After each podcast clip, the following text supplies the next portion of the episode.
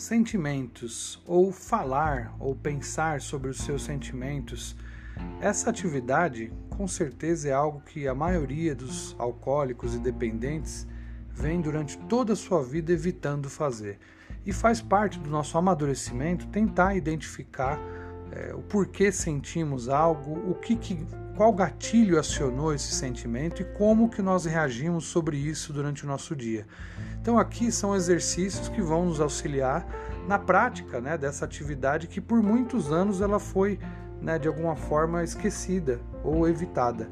E agora né, nós vamos aos poucos praticar isso. Então começamos né, anotando esses sentimentos em um bloco de notas, compartilhando nos grupos de WhatsApp. E é comum, vocês devem ter visto nas reuniões também as pessoas compartilhar, é, compartilharem todos né, as situações que ocorreram, como elas se sentiram, como reagiram. E esse é o princípio né, de uma mudança é, duradoura que vai fazer com que nós identificamos sempre quando algo de errado está começando antes de vir aquela dependência, a vontade de beber, de usar e evitar, né, evitar situações que possam nos colocar em risco. Então, esse é um exercício prático que nós vamos começar a partir desse momento a fazer, escrevendo, publicando e compartilhando nas reuniões, ok?